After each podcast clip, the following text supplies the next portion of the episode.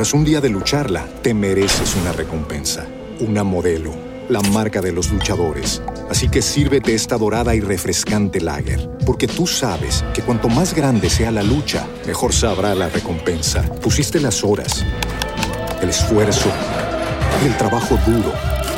Tú eres un luchador y esta cerveza es para ti. Modelo, la marca de los luchadores. Todo con medida, importada por Crown Imports, Chicago, Illinois.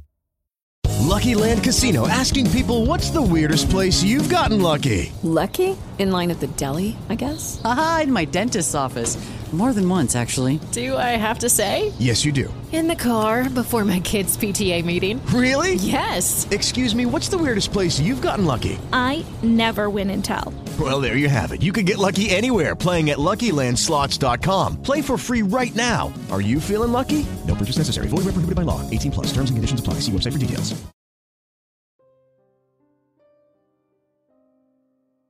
Los Nahuales de Oaxaca. Pertenezco a una brigada especial que tiene su base de operaciones en zona de difícil acceso en Oaxaca. Nuestro enfoque es el asedio de una cueva profunda ubicada en la cordillera de la sierra. Lo curioso es que nunca nos dijeron exactamente por qué el asedio a esa cueva. Siempre sentí una gran fascinación por todas las antiguas creencias de los pueblos que se asentaban en el que hoy es el territorio mexicano. Las creencias que más me llaman la atención son aquellas que tienen que ver con seres de naturaleza mística, ya sean entes de luz o de oscuridad. Lo cierto es que ninguno de los que formamos esta brigada estamos aquí por órdenes, todos nos ofrecimos para venir, ya que aparte del asedio tendríamos la función de repartir víveres a las personas cada mes, los que estamos aquí es porque nos gusta ayudar. La gente de las localidades cercanas nos recibió bastante bien. Son muy agradecidos cuando alguien viene a brindar algún producto o servicio sin querer sacarles dinero. La gente aquí es muy pobre así que cualquier cosa que se les ofrezca lo agradecen con una sonrisa y un abrazo. La gente siempre nos invita a su mesa. El platillo más común aquí es el mole, ya sea negro o amarillo. Pero la comida que más me gusta es el caldo de piedra. Cada mañana un grupo de señoras nos trae dos tamales a cada quien con un poco de salsa de hormiga y una bebida de maíz con cacao. Lo preparan con tanta dedicación que puedes sentir como la comida te abraza. En fin. La sierra aquí es bastante boscosa, hay muchos árboles bastante altos con troncos delgados, es común encontrar sembradíos de frijol, maíz y calabaza. Una cosa que me parece curiosa es que en ocasiones me ha tocado presenciar cómo algunas personas caminan por la sierra tocando unos instrumentos raros. También me ha tocado ver cómo danzan alrededor de huesos. Claro que no hay que olvidar que también se siembra droga, por eso estamos aquí, de hecho, un porcentaje importante de los jóvenes de las comunidades que nos toca patrullar sufren de fuertes adicciones. Tratamos de ayudarlos, pero la verdad es que no podemos hacer mucho. Un día cualquiera, el grupo de señoras que nos traen de desayunar llegó algo tarde, de hecho, casi no nos alcanzan, las mujeres traían ojeras y se notaban bastante cansadas, como si hubieran corrido un maratón, la expresión de su cara era como si acabaran de bajar de un vuelo con bastantes turbulencias. Les preguntamos qué les ocurría, nos dijeron que todas ellas habían tenido pesadillas, que habían soñado que se convertían en animales. Una dijo soñar que se convertía en reptil, otra en un ave y dos más dijeron que en sus sueños se convertían en un felino. No le dimos mucha importancia.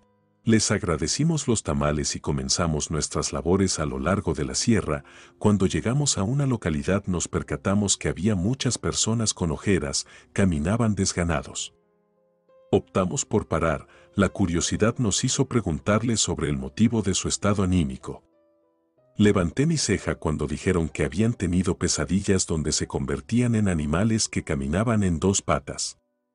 Algo muy extraño estaba pasando, se podía sentir en el aire. Con el paso de los días la situación fue empeorando, a tal punto que una mañana el grupo de señoras no llegó, así que fuimos a buscarlas a sus casas. Encontramos a la primera, estaba parada en la orilla de un barranco. Yo me acerqué para alejarla de ahí, la mujer tenía los ojos totalmente rojos. Dijo que tenía tanto miedo de convertirse en aquella criatura mientras dormía que se limitaba a tomar siestas de menos de 10 minutos cada 6 horas. Todo se estaba complicando mucho en aquella zona alejada de Oaxaca. Una noche salimos a realizar una caminata y vimos algo que era tan impresionante que, al menos yo, no pude asimilarlo. Todas las personas de una de las localidades, todos y cada uno, incluyendo ancianos y jóvenes, estaban caminando en círculos, todos menos los infantes, no reaccionaban ante ningún estímulo, tenían los ojos abiertos y no parpadeaban. Estaban teniendo un episodio muy fuerte de sonambulismo. Al día siguiente hablamos con los ancianos de las localidades, les dijimos que bajaríamos a la ciudad para traer a un doctor que pudiera ayudarles a dormir. No fuimos todos, un par se quedaron para el asedio. Mientras nos trasladábamos en los vehículos tenía un presentimiento de que algo malo iba a pasar, nunca fui muy creyente de lo paranormal pero tampoco me siento tan inteligente como para cerrarme a la posibilidad. Como dice mi madre, las brujas no existen, pero de que vuelan, vuelan. Primero claramente fuimos a hablar con el doctor del cuartel, nos dijo que definitivamente eso no era normal, dijo que tuvo que haber ocurrido algún evento bastante grande que sirvió de detonador para que las personas comenzaran a sufrir tales pesadillas. Nos sugirió solicitar el apoyo de algún psiquiatra. Estuvimos todo un día buscando un psiquiatra que subiera a revisar la situación, pero todos se negaban en cuanto les decíamos la ubicación, nadie quería acercarse a la cueva que estábamos asediando. El último que visitamos nos recomendó visitar a un brujo, inclusive nos dijo dónde localizarlo. Nos decidimos a ir, total, no teníamos nada que perder. Llegar al sitio es complicado, ningún vehículo tiene la capacidad para ingresar a tan remoto lugar, así que tuvimos que llegar caminando. Encontramos al brujo y le explicamos lo que estaba sucediendo. Nos dijo que esa situación se daba cada cierto tiempo, que era un ciclo que llevaba existiendo miles de años. Explicó que cuando los primeros pobladores llegaron a esa zona se encontraron con lo que ellos creyeron que era un dios. Era un ser oscuro que comenzó a solicitarles sacrificios humanos. El malvado ser un día simplemente se metió en la cueva que nosotros estábamos asediando y la gente de la zona quedó maldita. Sufrirían el proceso de transformación en Nahual estaban destinados a ir perdiendo la cordura mientras dejaban de ser humanos para convertirse en estos seres híbridos. Aquellos que no habían manchado su alma con sangre, estaban condenados a crecer viendo cómo todos se volvían bestias salvajes. Con el paso de los años, cuando moría el último de los nahuales tenían que pasar cuatro generaciones y entonces la maldición volvía a azotar la zona, convirtiendo a todos los descendientes de los primeros nahuales.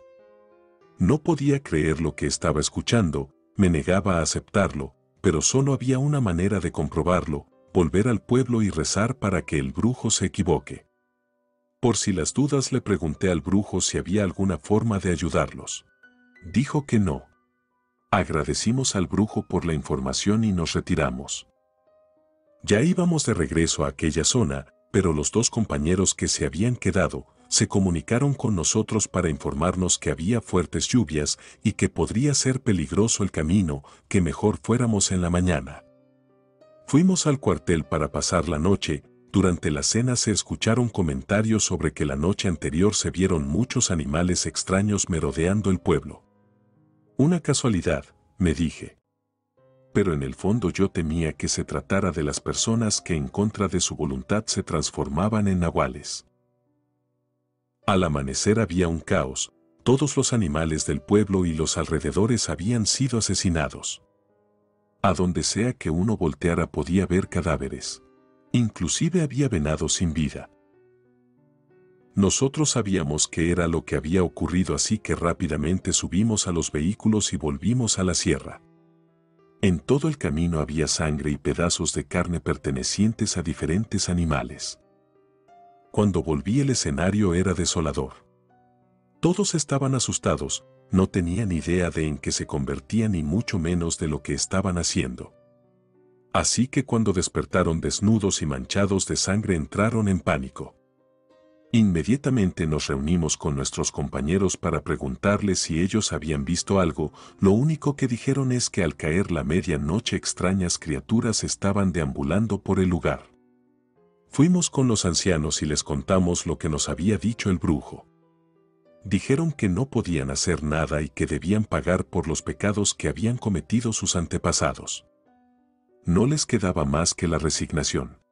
Para tratar de controlar un poco la situación se acordó que todo se encadenara en cuanto se pone el sol. Eso ha ayudado mucho. Aún así, hemos tenido incidentes donde alguien pierde el control. Un par de los que bajaron a comer ya no volvieron, supongo que las personas han comenzado a defenderse de los nahuales. Cuando los pueblos noten que al centro de los ataques están estas comunidades vendrán a acabar con todos. O tal vez no vengan por miedo, la verdad no tengo idea de qué pasará. No podemos abandonar a estas personas, todos acordamos que aguantaremos aquí hasta que el ataque de los nahuales desate el caos. Relato escrito y adaptado por Ramiro Contreras.